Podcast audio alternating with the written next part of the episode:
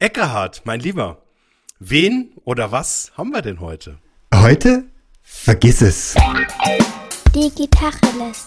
Digitacheles. Digitacheles.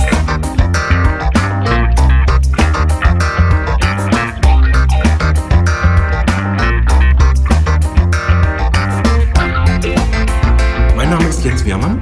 Und ich heiße Eckehard Schmieder. Wie heute vergiss es, verstehe ich nicht. Ja, heute haben wir den Josephin zu Gast. Der Josephin stellt uns seine Kampagne vor. Die Kampagne Vergiss es. Ich erzähle euch erstmal, wer Josephin ist. Josephin ist vor allem ein Geschichtenerzähler, seine eigene Geschichte. Es war Angestellter dann Whistleblower und dann Liedermacher seit sechs Jahren. Er ist von der Gitarre zum Schreiben gekommen, er ist politisch unterwegs, humorvoll. Sein Live-Programm trägt den Titel Der Adler, der ein Huhn war. Und da meldet er sich mit schrägen Fragen. Was ist ein Elitepartner? Warum ist Reinhard May immer besser? Und was kann man dagegen tun? Hackt eine Krähe einer anderen ein, nie ein Auge aus? Und kann ein Adler wirklich dauerhaft ein Huhn sein? Und die Antworten finden sich tief in Josephins Geschichten, die genauso böse wie warmherzig sind und die auch nachdenklich sein können und vor allem einen wachen Blick machen auf alles Menschliche. So böse, Josef, habe ich dich bis jetzt noch nicht erlebt. Danke, danke. Das finde ich jetzt mal eine ganz, eine ganz spannende Schattierung. ähm, sondern ich erlebe dich ähm, zurzeit gerade sehr, sehr konzentriert an einer Aktion. Und wir hatten ja gesagt, äh, vergiss es. Darum geht's uns heute.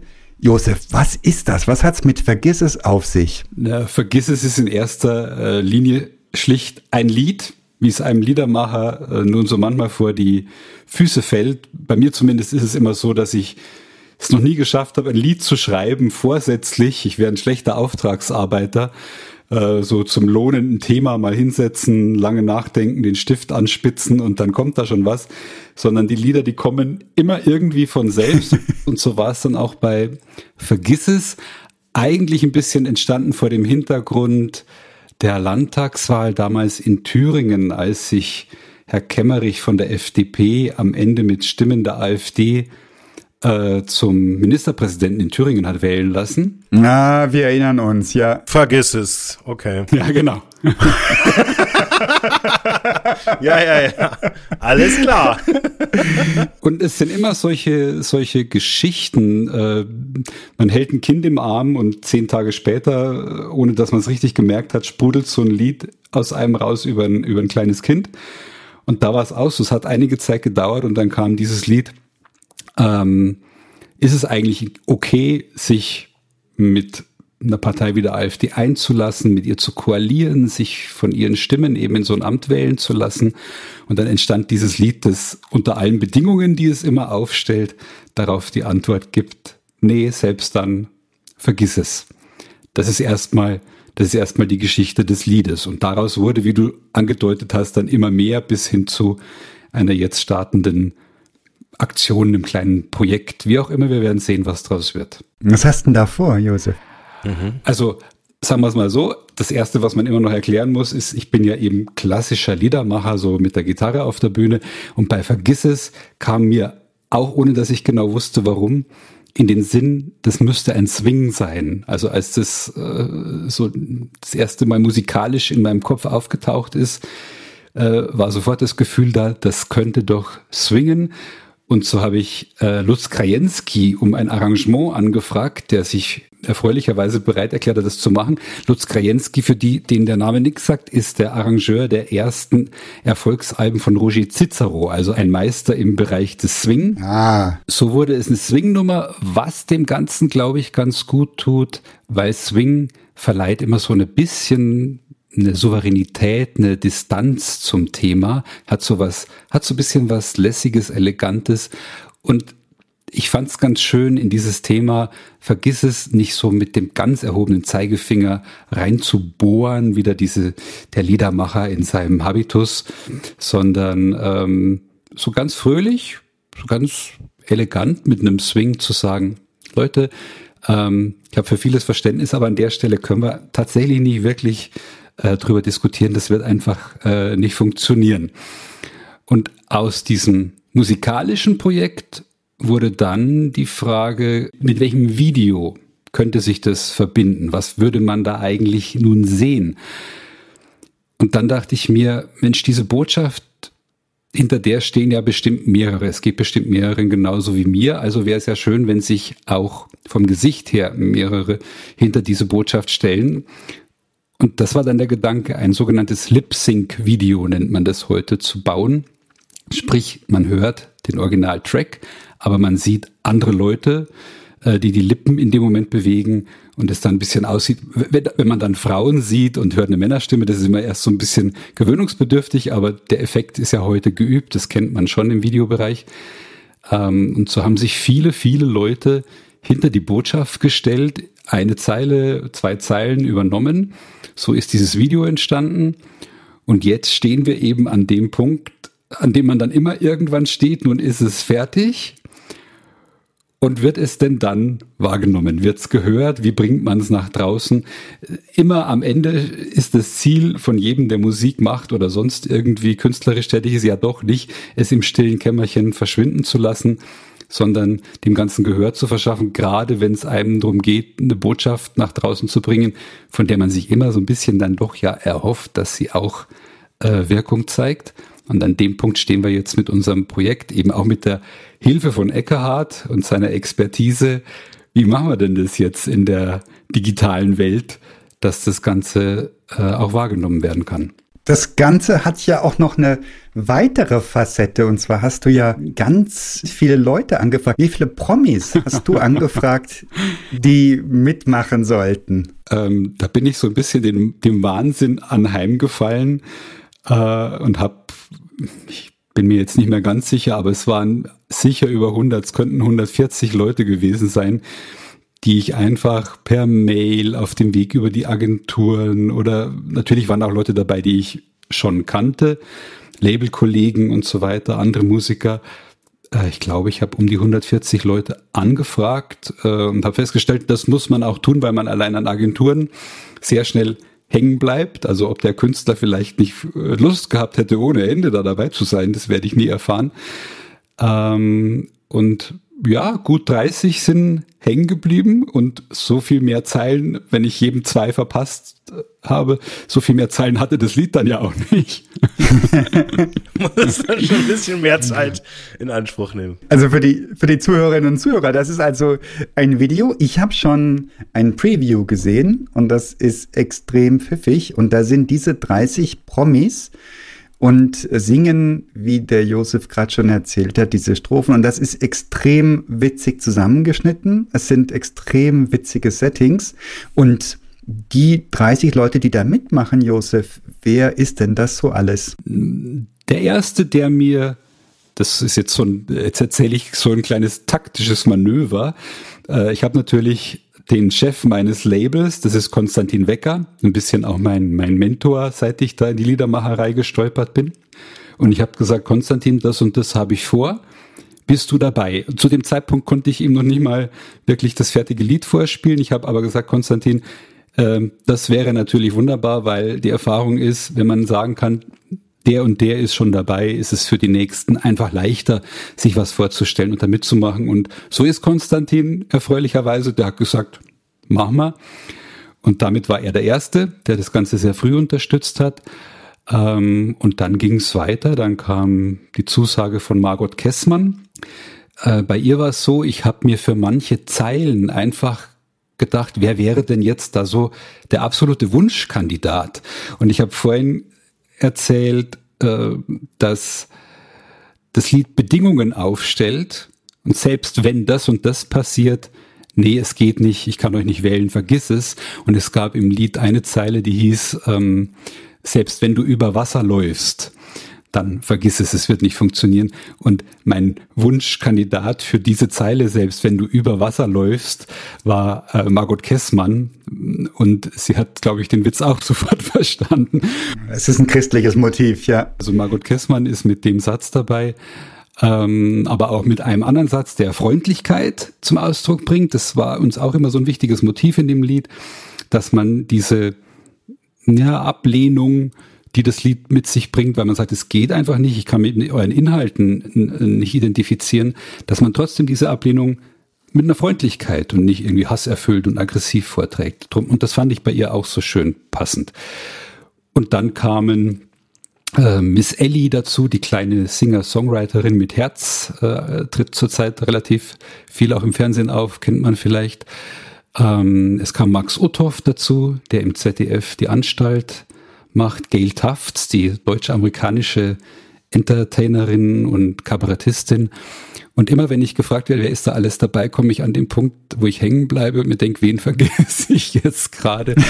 ähm, es ist eine wunderbare Kölner Drag Queen dabei, Catherine Leclerc, äh, Simon Pierce, der Münchner Kabarettist. Ähm, nicht zu vergessen, um Himmels Willen, Renate Schmidt, unsere frühere Bundesfamilienministerin aus dem Kabinett Schröder.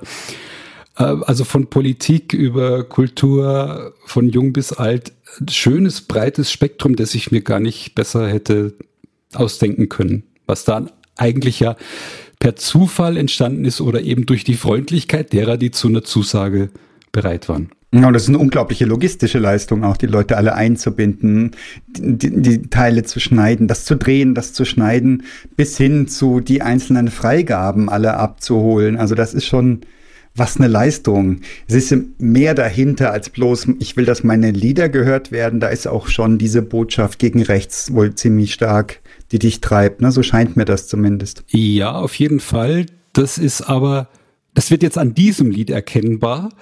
Es geht mir aber bei jedem Lied so. Mhm. Ähm, also wenn ein Lied auftaucht, erkläre ich das immer so, es wird ein bisschen verrückt, ähm, als würde das Lied dann anfangen mit mir zu sprechen. Also jedes Lied, wenn es denn da ist, erteilt mir irgendwie Befehle. Tu jetzt das mit mir oder mach jetzt das mit mir. Also ein Lied, ein Lied sagt, ist gut, ich werde so ein Dauerläufer, du darfst mich jetzt äh, live spielen, ist alles schön. Ein anderes Lied sagt, ich will ein Video, ich will jetzt raus und zwar sofort. Ähm, mach, mach, mach. Ja. Ähm, das, das, ist richtig, das, das ist dann unausweichlich und bevor der Auftrag erfüllt ist, findet man auch nicht wirklich zur Ruhe. Ich weiß nicht, ob ich das gut erklären kann. Das ist eine kleine Besessenheit die jedes Lied da in einem auslöst. Und hier war es eben dieser Swing-Klang im Kopf, der nicht zur Ruhe kommen wollte, bevor nicht dieses Arrangement da war. Und dann eben der Auftrag, such dir Leute, das muss irgendwie gemeinsam äh, getragen werden. Das braucht breitere Füße, als dass nur Josef Hien sich hinstellt und sagt, vergiss es, vergiss es, ich bin da bei euch nicht dabei. Das ist schön und gut, ist auch meine Meinung. Ja. Aber wäre mir oder ich sage jetzt mal dem Lied einfach, glaube ich, zu wenig gewesen. Ja, ich muss ja zugeben, es ist ja für uns heute ähm, äh, äh ein besonderer, äh, äh, ein besonderes erstes Mal quasi mit einem ja, Berufsmusiker quasi, ähm, Singer-Songwriter, äh, mal in, ins, in die Bütt zu gehen und quasi nicht über die klassischen Digitalthemen zu sprechen. Dementsprechend verwirrt war ich bei der Vorbereitung und habe etwas getan, was ich noch nie äh, getan habe, auch noch nie tun konnte. Ich habe einfach mal ähm, mir dein aktuelles Album äh, angehört. Das heißt mit dir und äh, ich, meine, wir haben mitten im August, deswegen habe ich irgendwie als erstes mal den Song mitten im August ähm, mir angehört. Sehr sinnig. Und was ich sehr spannend fand, weil wir haben jetzt ja gerade so ein bisschen die, die, die Kontra-Perspektive, was man nicht machen sollte, was man vergessen kann. Und das war ein, ein Lied, was mich, ich, ich, ich meine, ich kannte dich de facto nicht. Und das hat mich tatsächlich völlig kalt erwischt. Also was man dazu sagen muss für unsere Hörerinnen und Hörer, ähm, die äh, äh, den Josefin noch nicht kennen, ähm, wenn man ihn das erste Mal hört, man sieht ein Bild äh, ein oder ein klangliches Bild von Reinhard May vor seinen äh, Augen. Also ich habe das zumindest gesehen und ähm, bei Reinhard May äh, habe ich halt irgendwie immer so, weiß ich nicht, dass der ist halt im Alter meiner Eltern und auf einmal sehe ich da quasi einen jungen Reinhard May mit einer in einigen Liedern ähnlichen Stimmen, in anderen Liedern ist das äh, weit entfernt. So, und dann ist man da in so einem Song drin und alles gut und auf einmal ähm, ja, kriegt man so eine Breitseite. Vielleicht erzählst du mal ganz kurz, was hinter diesem Song steht und worum es da eigentlich geht. Ähm, mitten im August, äh, auf den ich sehr oft angesprochen werde, den zu meiner völligen Überraschung auch mal im Rahmen eines Interviews, das ich bei einem Schlagersender, bei einem großen deutschen Schlagersender gegeben habe. Da war schon die Überraschung, dass sie mich eingeladen haben, aber ähm, schäm dich.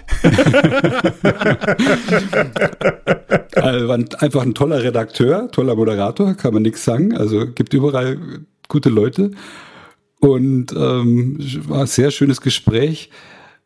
Und ich dachte aber, die suchen sich sicher vom Album jetzt vielleicht die Liebeslieder, die es ja da auch gibt, oder äh, die humorvollen Sachen raus und haben dann eiskalt mitten im August verbraten. Und äh, ich habe die Sendung später gehört, da wurde mein Interview und meine Lieder geschnitten mit dem üblichen Programm und irgendwie kam vor mitten im August Howard Carpendale oder ich weiß es nicht mehr genau, es war äh, verrückt.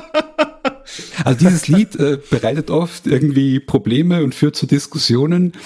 Ähm, mitten im August ist der Titel, weil mitten im August lag, als das Lied entstanden ist, der sogenannte Weltüberlastungstag oder Welterschöpfungstag. Das ist der Tag im Jahr, an dem die Menschheit ähm, alle Ressourcen verbraucht, die sich wieder regenerieren könnten. Also idealerweise hätte sie die am 31. Dezember verbraucht, dann wären wir so im Plan und die Welt würde biologisch äh, und mit ihren Ressourcen weiter funktionieren. Aber nachdem wir das schon im August verbraucht haben, leben wir sozusagen den Rest des Jahres auf Pump oder anders gesagt, wir beuten die Welt so aus, dass sie sich davon nicht wieder erholen kann. Ähm, der ist die letzten Jahre, seit ich das Lied geschrieben habe, tendenziell natürlich noch weiter nach vorne gerutscht. Äh, durch Corona, glaube ich, fiel er mal wieder ein bisschen nach hinten weil dann weniger geflogen wurde und, und, und. Aber er ist jetzt wieder am Vormarsch und man muss immer dazu sagen, mitten im August ist er bezogen auf den Verbrauch der ganzen Welt. Äh, Europa, Deutschland, wir liegen ja irgendwo im, im Frühjahr, wo wir damit eigentlich schon durch sind. Und äh, das, wow. was du wahrscheinlich meinst, ähm, was mir manchmal auch so ein bisschen angekreidet wird, womit ein das Lied ein bisschen kalt erwischen kann, ist, dass es die Geschichte einer Mutter erzählt, mit der man als Kind sehr schlecht umgeht und es sich erst im Laufe des Liedes auflöst, dass diese Mutter, die man da so schlecht behandelt, eben die Mutter Erde ist. Ähm, das ist vielleicht, ja, so ist mir das Lied geraten und ähm, ich finde es aber auch ein Thema, das ja immer zu schnell, weil wir alle natürlich verdrängen müssen, sonst könnten wir damit gar nicht gut leben. Äh, es ist ein Thema, das uns immer wieder auch gerne wegrutscht oder bei denen, die da mahnend darauf hinweisen, äh, denen gegenüber leicht auch Aggressionen auslöst.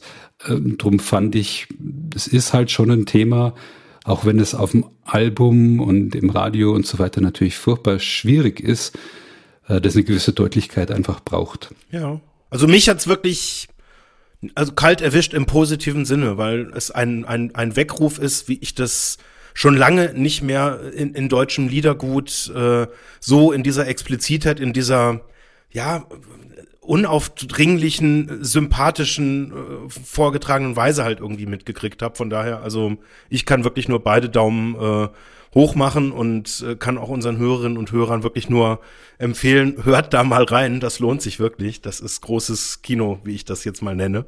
Und ähm, ja, das Thema ist äh, aktuell, ist wahrscheinlich für die Bundestagswahl äh, eines der Entscheidungsthemen. Also vielleicht haben wir das Thema mit äh, äh der Flüchtlingssituation jetzt doch wieder äh, hochgekocht.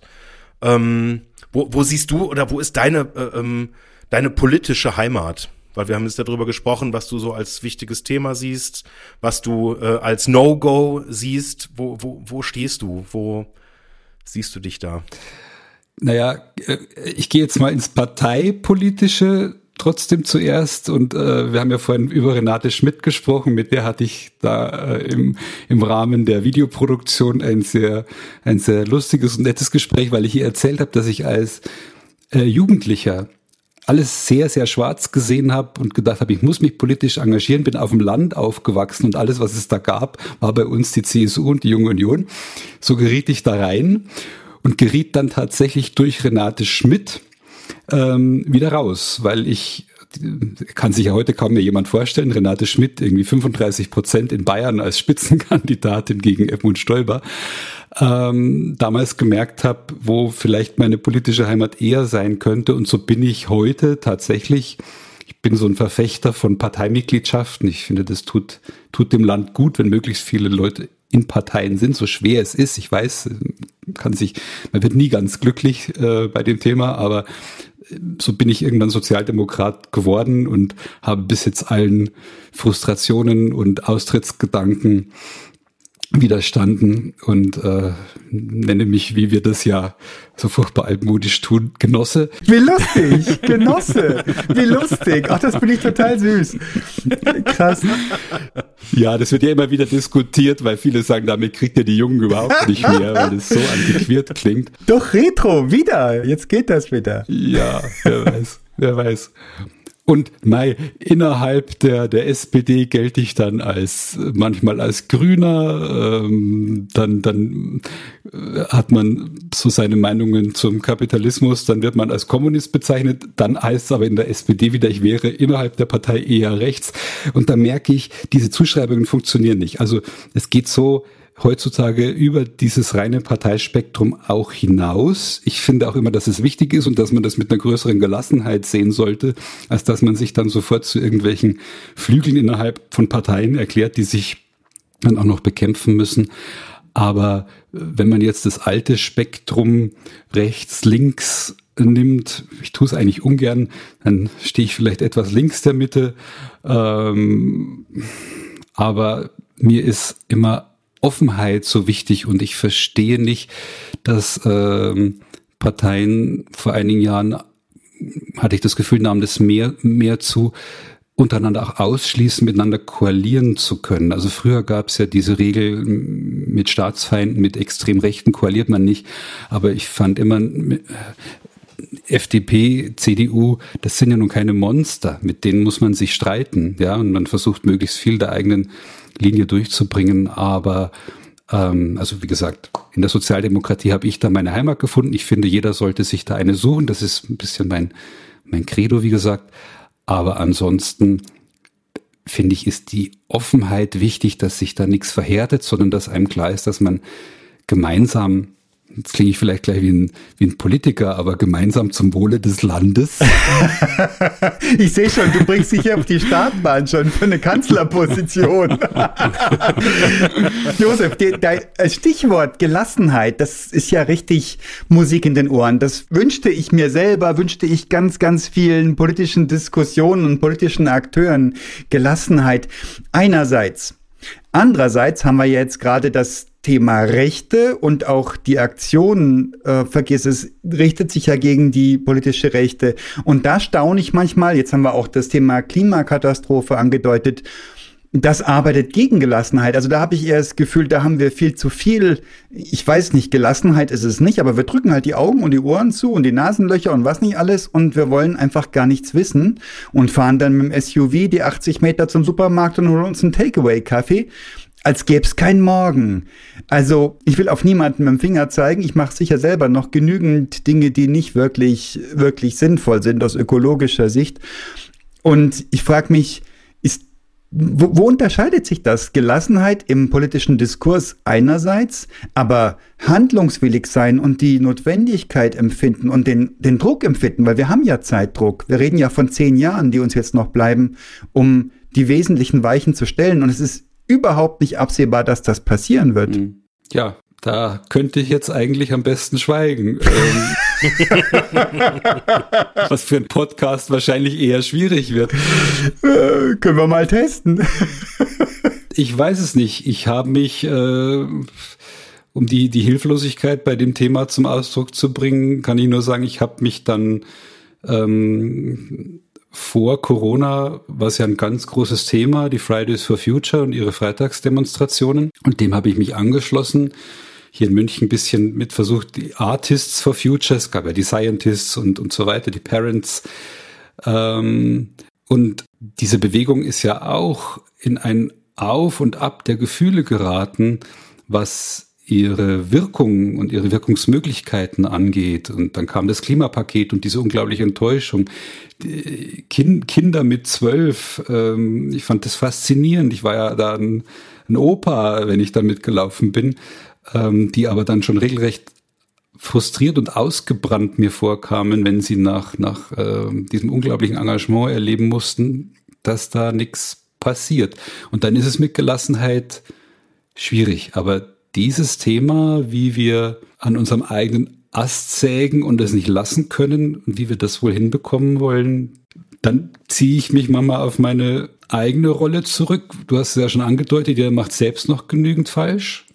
Also im Privaten, wie kann ich wirklich Plastik vermeiden? Wie kann ich Strom sparen? Wenn man das sagt, wird man ja auch gleich wieder angegriffen als Gutmensch und, und, und. Aber ich finde trotzdem, das ist ja nun das, was ich machen kann. Und ich denke dann immer an die, an die Generation meiner Großeltern trotzdem zurück, wo es selbstverständlich war, dass in den Räumen, in denen man sich gerade nicht aufhält, kein Licht brennt. Ja. Und solche Sachen sind uns auch ein bisschen verloren gegangen. Also es ist nicht mehr so, dass man zu jedem Lichtschalter rennt und den gleich mal ausmacht. Man denkt, ach, das bisschen wird ja nichts bringen. Doch, das bisschen ist es, was ich selber tun kann. Ja, da würde ich die entscheidenden Jahre älter als du, dass ich renn wirklich noch rum hinter meinen Kindern her und mach die Lichtschalter aus.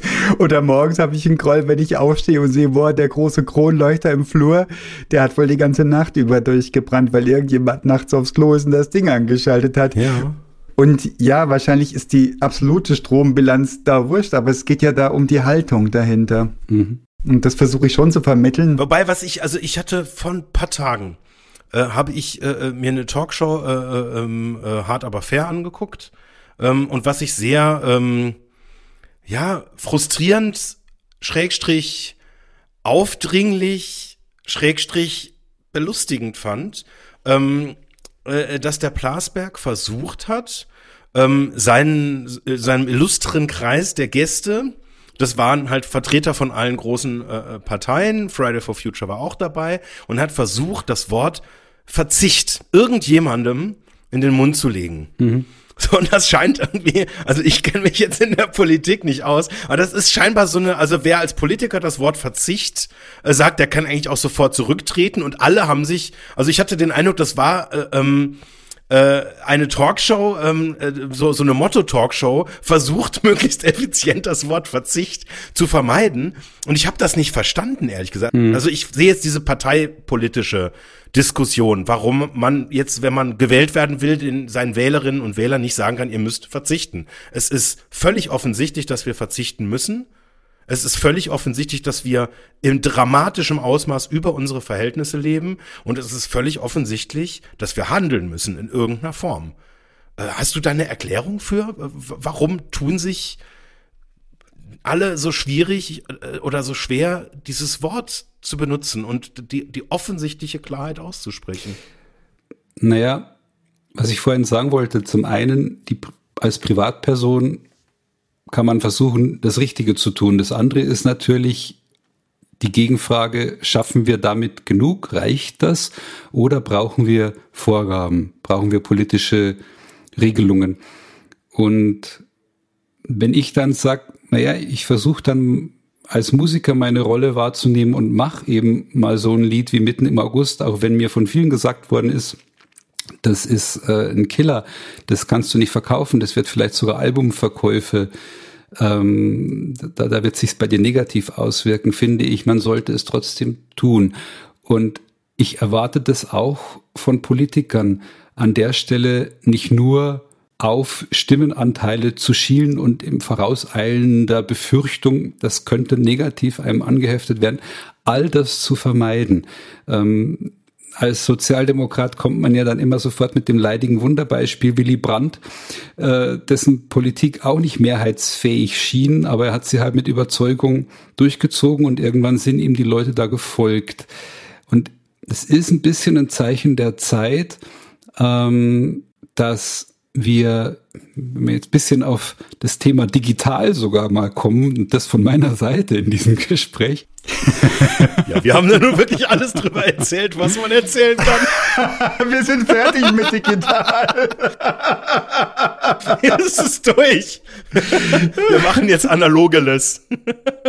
ich, ich finde eben, wir sind in so ein, eine Abhängigkeit davon geraten, auf Klicks und Likes zu schauen und zu hoffen, dass wir richtig liegen mit dem, was wir tun. Ich merke das in der Musik so stark, dass die Diskussion über Qualität, die ist eigentlich ein bisschen hinter, hinten runtergefallen, sondern es wird in Verhandlungen mit, mit Plattenfirmen, ich habe das mal erlebt, dass mir im Gespräch sofort äh, mangelnde Followerzahlen entgegengehalten wurden. Darum ging es dann sehr lange und irgendwann habe ich gesagt, ähm, wir haben jetzt noch gar nicht über meine Musik gesprochen. Ist Ihnen das aufgefallen? Wow. Ich muss immer an ein Experiment denken, das, äh, glaube ich, Sascha Lobo mal durchgeführt hat. Da wurden Leuten Bilder gezeigt, die sie dann in eine Reihenfolge bringen sollten, wie gut sie ihnen eben gefallen. Und das haben sie gemacht. Und dann wurden diese Bilder auch einer Vergleichsgruppe gezeigt. Und dort hat man aber dann so,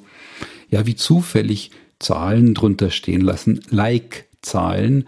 Und ein Bild hatte eben angeblich äh, 4000 Likes und ein anderes vielleicht nur drei Likes. Mhm. Und man hat festgestellt, dass die Augen der Leute dann auch ganz kurz dahin gewandert sind. Und als sie danach die Bilder in eine Reihenfolge gebracht haben, waren sie erkennbar beeinflusst von der, von der Zahl der Likes und haben höher eingestufte, vermeintlich höher eingestufte Bilder dann auch äh, nach vorne gestellt und ihre Reihenfolge hat am Ende gar nichts mit der Reihenfolge zu tun von Leuten, die von diesen vermeintlichen Likes, die ja rein erfunden waren, die davon unbeeinflusst waren. Und das zeigt schon, dass man da, glaube ich, wirklich in eine Falle tappen kann. Das gilt in der Musik und das gilt eben aber auch, denke ich, in der Politik. Und das würde ich mir erwarten, an der Stelle etwas eigenständiger zu sein, sich mehr zu trauen und in diese Falle nicht zu gehen. Aber ich habe die Diskussionen im Kopf von den Grünen, die ähm, immer sofort als Verbotspartei dargestellt werden, sobald sie auch nur mal einen sanften Vorschlag machen, dass in einer Kantine, was erinnere ich mich, donnerstags vegetarisch serviert werden würde. Um Gottes Willen, da brach die Welt für Deutschland zusammen. Ähm, wie kann man und ähm, also ganz krass, das scheint, das scheint schon irrational zu sein. Das ist nicht wirklich nicht wirklich nachvollziehbar. Und das Willy Brandt-Beispiel, jetzt bin ich wirklich nicht sehr politik- oder geschichtsfest, aber gefühlt, da war der schon Kanzler, als der seinen Stiefel durchgezogen hat mit dieser Ost-West-Verbindung, mit diesem Pol Kniefall in Polen und so weiter. Das, da hatten sie in sich schon eingebrockt quasi und dann konnte man ihm auch folgen, weil er war ja eh schon da, aber gewählt wäre er nicht damit worden, wäre so meine These. Aber da, wie gesagt, da vorbehaltlich ähm, anderer Wahrheiten, anderer Fakten alternativer Fakten. Ja. Aber das ist doch ein Dilemma, was wir gerade ganz offenkundig halt irgendwie haben. Also wenn uns jetzt jemand ehrlich sagen würde, was nötig ist, was wir tun müssten, über Verzicht sprechen, über einfach die zwingend notwendigen Maßnahmen, nicht nur für uns, sondern für die gesamte Gemeinschaft. Da reicht es ja nicht, wenn wir jetzt als ein Land die Dinge richtig machen oder als eine Person. Das ist der Anfang, aber das ist äh, eine notwendige, aber eben keine hinreichende Bedingung. Ähm, jemand, der uns das alles erzählen würde, was offensichtlich ist, ja, der würde nicht gewinnen, weil die Leute das nicht hören wollen. Die Leute wollen irgendwie hören, ja, och, oh, machen wir mal in 20, 30 Jahren irgendwie den und den Ausstieg und ja, wird schon alles nicht so stimmen. Ja, erfinden wir noch irgendwie zwei, drei Technologien und am Ende erfindet Bill Gates irgendwie einen großen Staubsauger, der einfach das ganze überflüssige CO2, die 51 Milliarden Tonnen pro Jahr einfach aus der Luft raussaugt und dann passt das schon.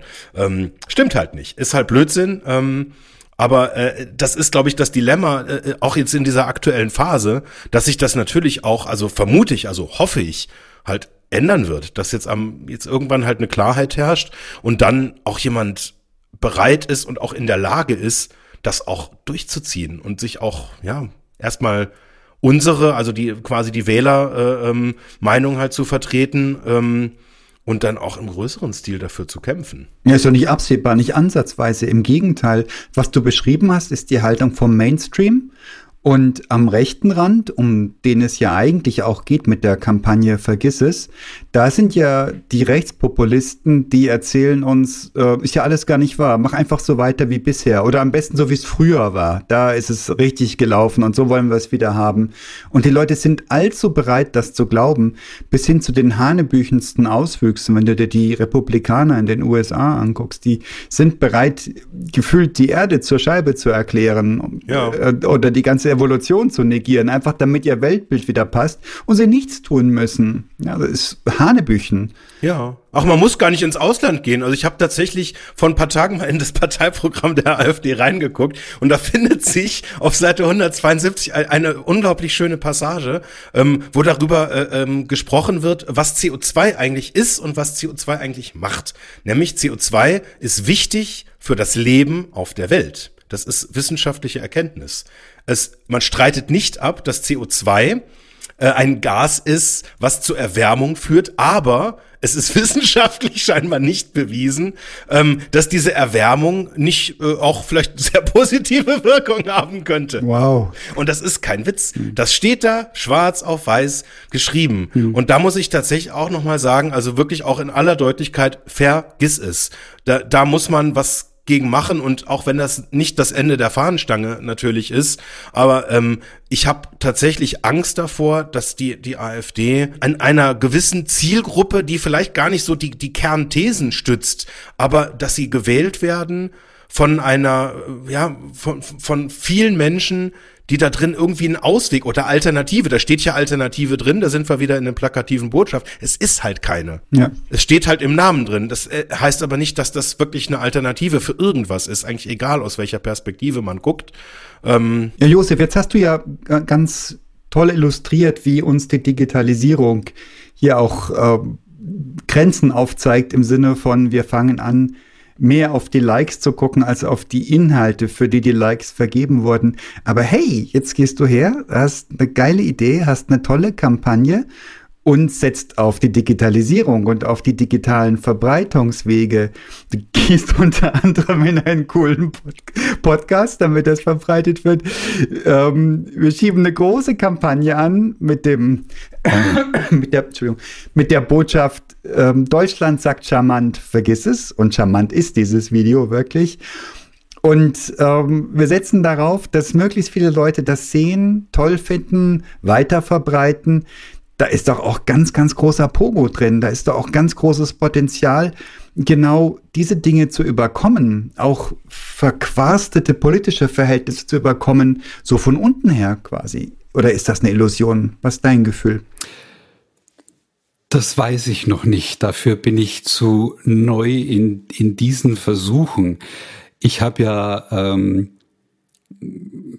wie gesagt, die Liedermacherei fiel mir relativ spät im Leben vor die Füße und ich bin das dann angegangen, äh, weil vorhin Reinhard May als Angehöriger einer etwas älteren Generation bezeichnet wurde, aber äh, das war so trotzdem irgendwo meine Welt. Und dann bin ich da reingegangen und habe gedacht, jetzt findest du eine Plattenfirma und die presst dann CDs und diese CDs werden dann wenn es glücklich läuft, eben in großer Menge verkauft und damit verdient man womöglich Geld.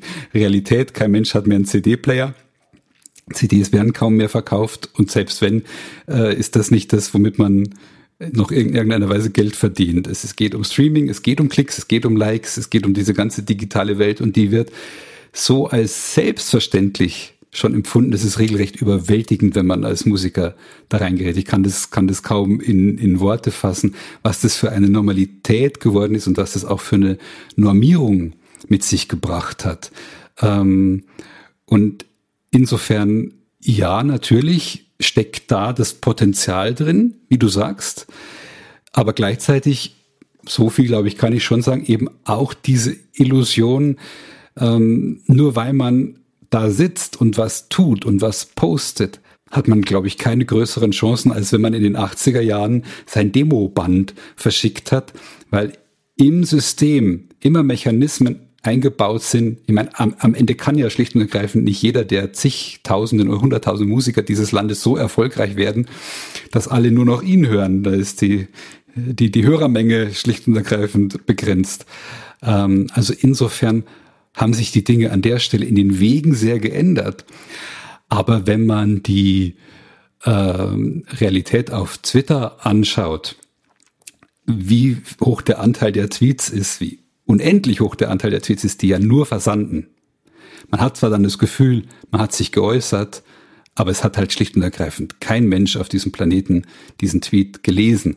Und insofern glaube ich, an der Stelle ähm, ist die Chance so groß und so gering, wie sie früher war. Nur der Weg und damit natürlich auch Eigenheiten des Weges sind anders.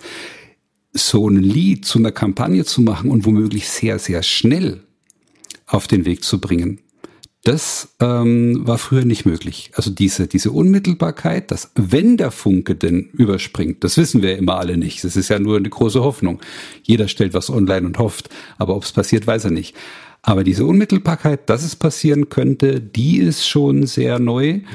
Und natürlich die Möglichkeit, dass ich sage, ich mache das jetzt. Und wenn nochmal eine Plattenfirma sagt, wir nehmen das nicht. Und wenn ein Radiosender sagt, wir spielen das nicht, aber ich kann es tun. Ich kann mir einen unabhängigen Vertrieb suchen, die gibt's auch alle mittlerweile online, die schießen das raus, so schnell guckt man gar nicht. Und die Plattformen, Social-Media-Kanäle kann man nützen. Das heißt, an der Stelle kann einen keiner aufhalten. Das war früher möglich. Ob das System einen dann durchschleust und mit welchen Geheimnissen man da zu kämpfen hat, dass der Funke eben weiterläuft, da sind wir ja alle ein bisschen am, am, am Rätseln und hoffen und bangen und tun halt unser Möglichstes dafür. Mal ganz blöd gefragt, Josef, ich weiß es wirklich nicht. Du hast gerade nochmal deutlich beschrieben, ja, früher waren CDs mhm. und der Jens sprach jetzt auch von deinem neuesten Album. Das ist ja gar nicht mehr physisch da, so ein Album. Wovon lebt denn ein Liedermacher heute? Wie, wie kriegst du, wie kommst du an Kohle für deine Leistung? ähm, Im Endeffekt vielleicht an der Stelle mal kurz äh, zurückgegangen. Es gab ja tatsächlich die Zeit, das hört man sicherlich auch immer wieder außerhalb von Musikerkreisen, da waren es diese CD-Verkäufe. Ähm, das hat sogar dazu geführt, dass es Musiker gab, die gesagt haben, davon kann ich gut leben und dieses Live-Auftreten, das ist mir ja so lästig mit Lampenfieber und ähm, da durchs Land reisen in irgendwelchen Tourbussen. Ähm, das ist komplett vorbei. Von CD-Verkäufen kann keiner leben. Die CD-Verkäufe sind natürlich deswegen so geschrumpft, weil es Streaming gibt, Spotify und Konsorten. Und davon kann schlicht und ergreifend aufgrund des Konstrukts, so wie es gebaut ist, auch keiner leben. Das hat die Musiker wieder dazu zurückgeführt, dass sie von Live-Auftritten leben müssen. Wozu man dann aber sagen muss, äh, wenn man jetzt in Märkten denkt, dann gibt es da den gibt ja immer Angebot und Nachfrage. An der Stelle sind es dann die Künstler, die auftreten wollen und die Veranstalter, die Künstler auf die Bühne lassen sollten. Ähm, dieser Markt hat sich natürlich komplett zu den Veranstaltern hin verschoben, weil alle Künstler mit Macht auf die Bühne wollen, ähm, was den, diesen Markt unglaublich eng macht. Mhm. Also ich, ja, schmunzel immer oder weine, wie, je nachdem, wenn Leute zu mir sagen, ja, tritt halt auf, Mhm. geh, geh doch auf die Bühne. äh, so einfach ist es nicht. Da sind Booker dazwischen geschaltet und die kämpfen und machen und tun. Es ist eine unglaubliche Konkurrenz entstanden. Aber verdienen kannst du in meiner Situation durch Live-Auftritte. Das ist dann zum einen natürlich die Gage, das sind zum anderen die Tantiemen, die durch die GEMA, auch ein großes Thema für Digitalisierung übrigens. Ja, absolut. Die durch die GEMA eingetrieben werden und ähm, wenn du das Glück hast, äh, natürlich im Radio gespielt zu werden, Fernsehen und so weiter, auch das bringt noch gutes Geld, ähm, ist aber auch eine Sache, die natürlich für die großen Namen ja, wo eine, wo eine große Konzentration auf, auf große Namen stattfindet mittlerweile. Ich glaube, die, die klassischen öffentlich-rechtlichen und privaten, also die großen Radiosender spielen zu, da gibt es immer eine Quote, die äh, pro Jahr dann errechnet wird, das waren immer über 90 Prozent, ähm, spielen sie Künstler der drei Major-Labels. Das heißt, alle anderen Künstler, die nicht bei den drei Major-Labels sind, kommen dann noch mit einem Anteil von vier Prozent, sechs Prozent oder was auch immer im deutschen Mainstream-Radio überhaupt nur vor. Wow, und das Ganze auch noch ohne Corona gerechnet. Ne? Also wenn ich an Live-Auftritte denke und ich kann gar nicht, dann versagt mir ja jede Einkommensquelle. Mhm. Hartes Programm. Ja. Und du bist trotzdem glücklich. Du bringst deine, dein, du hast deine Sende deine Sendeberechtigung, deinen Sendewunsch und du lebst das aus, was ist ja auch eine privilegierte Situation, ne? wo bestimmt manch einer träumt von und du lebst es wirklich. Das ist ja auch ein Stück Freiheit, was andere nicht haben, ne? dass du mit einem hohen Preis bezahlst, nämlich mit einem unsicheren Einkommenssituation. Ja, das, das was einen sicherlich, das gebe ich ganz klar zu, frustrieren kann. Also da habe ich schon ab und zu meine Schwierigkeiten, ähm, ist, dass du ja schlicht und ergreifend arbeitest. Also ich habe lange Zeit Probleme gehabt, äh, weil ich gemerkt habe, Mensch, das mit der Musik, das macht mir ja nur richtig Spaß. Mir zu erlauben, es aber trotzdem als Arbeit anzusehen, wenn ich äh, halt acht Stunden oder zehn Stunden im Tonstudio sitze. Ja. Aber es war es ja nun mal. Und um keinen äh, kein Neid zu schüren, das macht dann beileibe eben auch nicht alles Spaß, was man dann als Musiker so tut, weil man ist zumindest in meiner Größenordnung sehr schnell sein eigenes Sekretariat, sein eigener Booker, sein eigener Agent und und und und davon macht wie gesagt beileibe nicht alles Spaß mhm. äh, von der Umsatzsteuervoranmeldung dann noch ganz zu schweigen. Ähm, in dem Sinne arbeitet man und es kann aber einfach passieren, dass dafür kein Geld kommt. Und ich war vorher Angestellter und da kommt das Geld nun ja auch, wie wir alle wissen, sogar in diesem Monat, wo man von den vier Wochen, drei Wochen äh, in, seinem, in seinem großen Jahresurlaub ist, das Geld kommt. Und in dem Fall kommt es sehr oft nicht. Und nicht, weil du auf der faulen Haut liegst, sondern du tust was, aber es interessiert erstmal niemanden. Also das ist die, das ist die harte Seite. Die schöne ist, dass ich dann aber um es ein bisschen flapsig zu formulieren, mir immer wieder vorstelle, wenn es mal schwierig ist, mir vorstelle, wieder in meinem alten Büro, in meinem alten Angestelltenverhältnis zu sitzen und dann ist eigentlich gleich wieder alles in Ordnung. Ja, aber da kann ich dich neidisch machen, mein lieber Josef.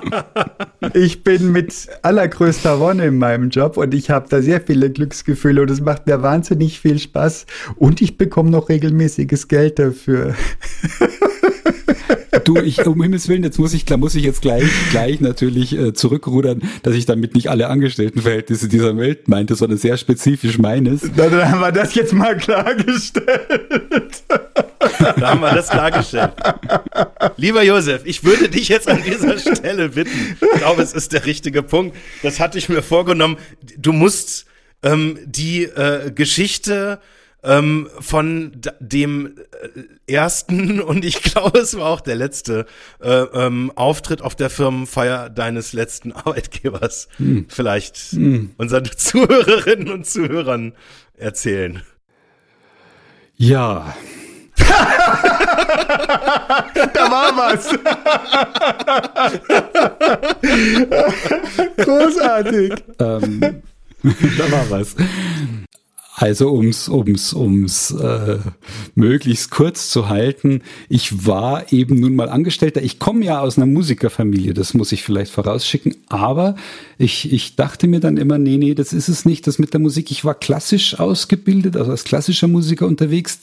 Da hat für mich immer irgendwas nicht gestimmt. Ich weiß auch heute, dass es diese Perfektion war, vor der ich großen Respekt habe in der Klassik. Der eine falsche Ton in der Klassik ist ja schon immer nicht akzeptabel.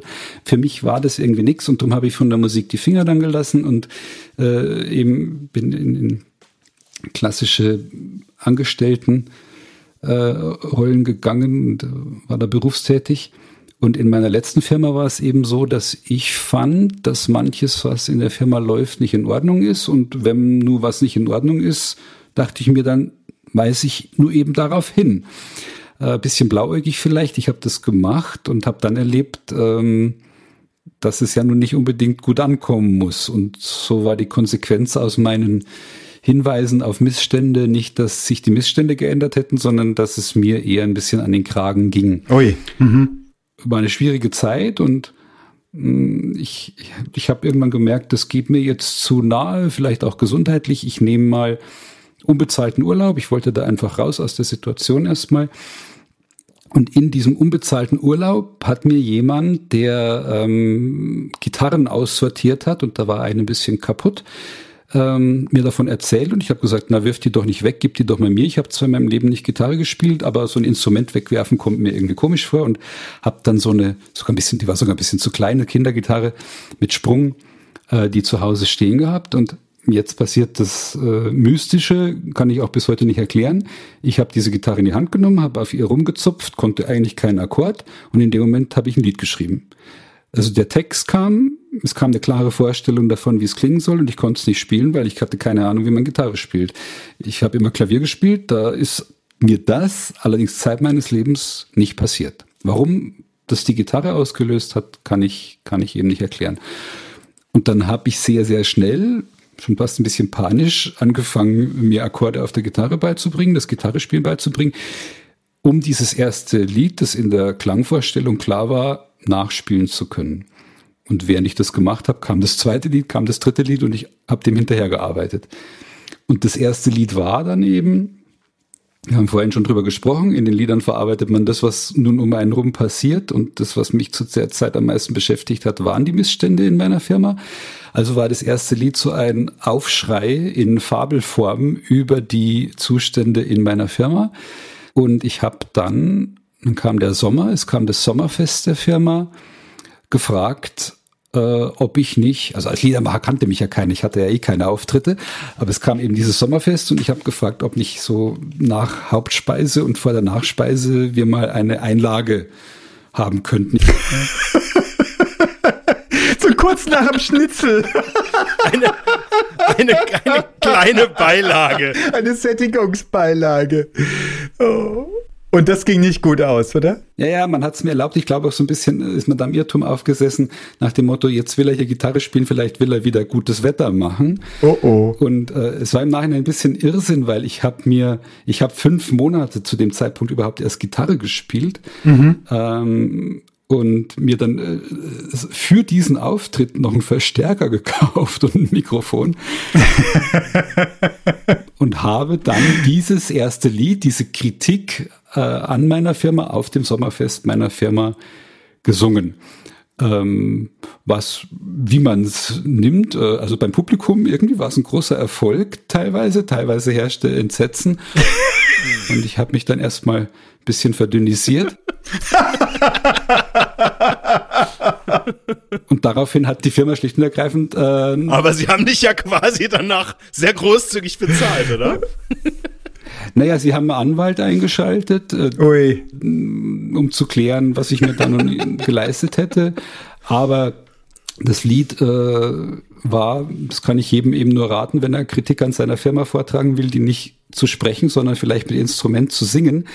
Denn die Kunstfreiheit greift dann tatsächlich. äh, und trägt einen da so ein bisschen durch. Wow, das merke ich mir, das finde ich klasse. Lieber Chef, ich bin nicht zufrieden. Deswegen habe ich mich entschieden.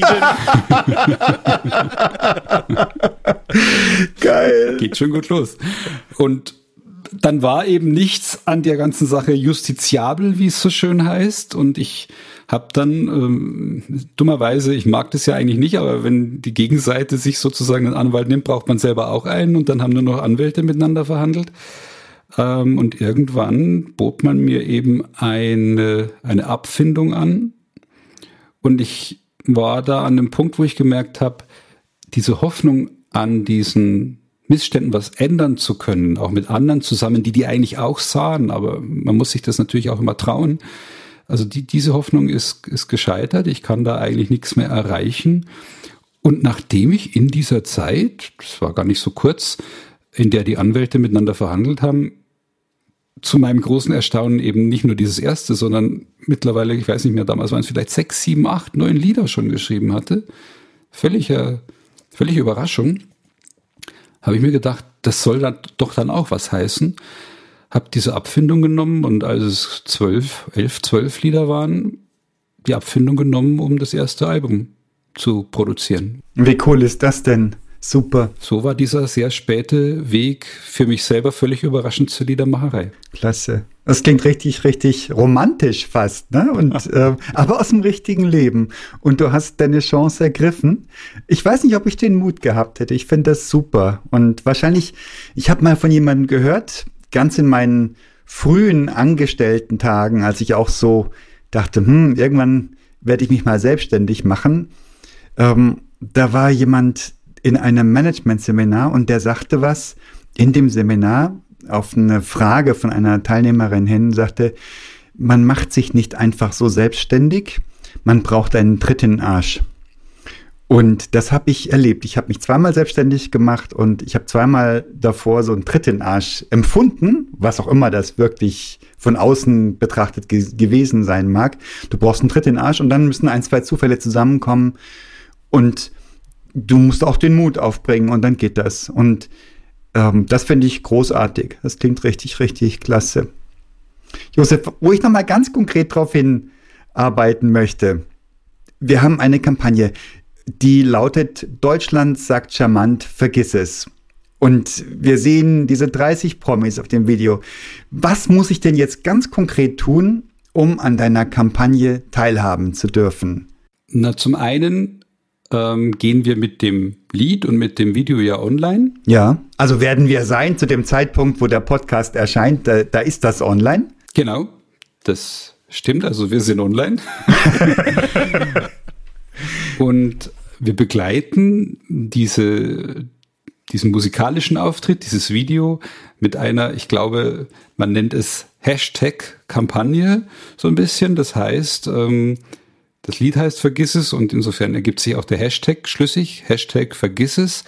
Jeder, der Lust und Freude hat, etwas zu posten und dabei sich hinter diese Botschaft zu stellen, kann den Hashtag Vergiss es benutzen und wir werden dann versuchen, diese Hashtags einzusammeln und wollen, dass die Leute natürlich kann jeder, jeder posten, wie er möchte, seine Botschaft schreiben, warum es für ihn womöglich nicht in Frage kommt, rechts zu wählen, was ihn daran wirklich stört, an, an, an vielleicht irgendwelchen menschenverachtenden Äußerungen. Da hat jeder, glaube ich, seine, seine Triggerpunkte.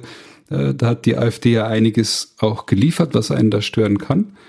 Ähm, und gleichzeitig haben wir uns aber ausgedacht, jetzt muss ich eine kleine Kurve machen, im Video kommt ähm, Gebärdensprache vor. ist eine wunderbare Schauspielerin und Tänzerin im Video, die aber, wir haben ja vorhin gesagt, es ist ein Lip-Sync-Video, die spricht oder singt sozusagen äh, nicht zum Originaltrack mit, sondern macht es in deutscher Gebärdensprache und aus dieser Gebärde, die sie spielt, ähm, oder in, in, in der sie es zum Ausdruck bringt, ähm, ist eine Geste entstanden, die wir, die wir jetzt nutzen, um sozusagen das Vergisses äh, auch in, im Bild zum Ausdruck zu bringen. Also jeder kann mit dieser Gebärde, das ist so ein bisschen die Hand vorm, jetzt kann ich es kann nicht zeigen, die Hand äh, neben dem Kopf mit ähm, drückt in, in, der Gebärdensprache das Vergessen aus. Ist ein bisschen wie die italienische Geste von, jetzt, ich traue mich gar nicht, das zu sagen, also es ist ein böses italienisches äh, Schimpfwort, aber es ist so diese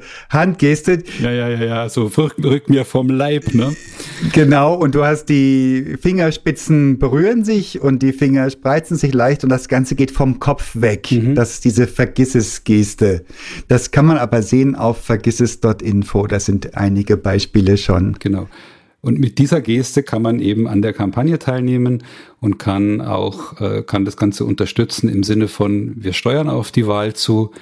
Äh, man kann das auch vor einem AfD-Wahlplakat machen und sagen, mit dem, was da steht, erkläre ich mich nicht einverstanden. Also vergiss es, mit mir werdet ihr da nicht auf den grünen Zweig kommen.